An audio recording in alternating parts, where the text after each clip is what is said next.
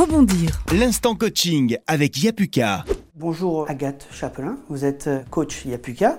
Aujourd'hui, réussir à aborder un entretien, ça peut être souvent difficile, ça peut même être stressant. Comment réussir à gérer son stress en entretien?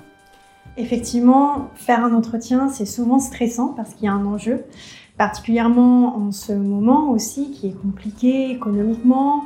On peut être amené à faire des entretiens, notamment à distance, ce qui rajoute un stress supplémentaire. Je dirais qu'il y a trois choses auxquelles penser justement pour pouvoir mieux gérer ce stress en entretien. La première, elle est assez évidente, c'est de bien se préparer.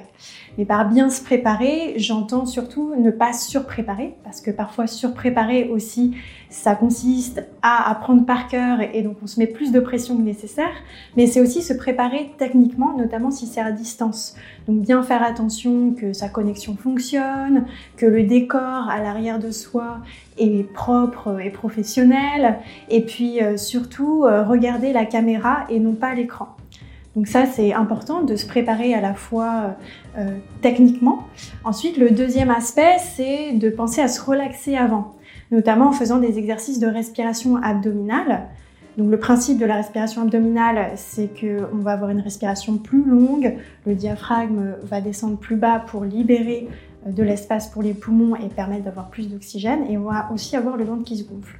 Donc il faut se concentrer sur ce type de respiration 5 minutes avant l'entretien, permet de se relaxer. Et aussi pendant l'entretien, de se concentrer sur sa respiration pour euh, gérer ce stress euh, dans le moment.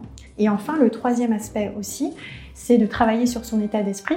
C'est vrai qu'un entretien, on peut le considérer comme un enjeu, mais il faut plutôt le voir comme une rencontre, comme une discussion où à la fois, on va nous poser des questions, mais on a aussi l'autorisation de poser des questions.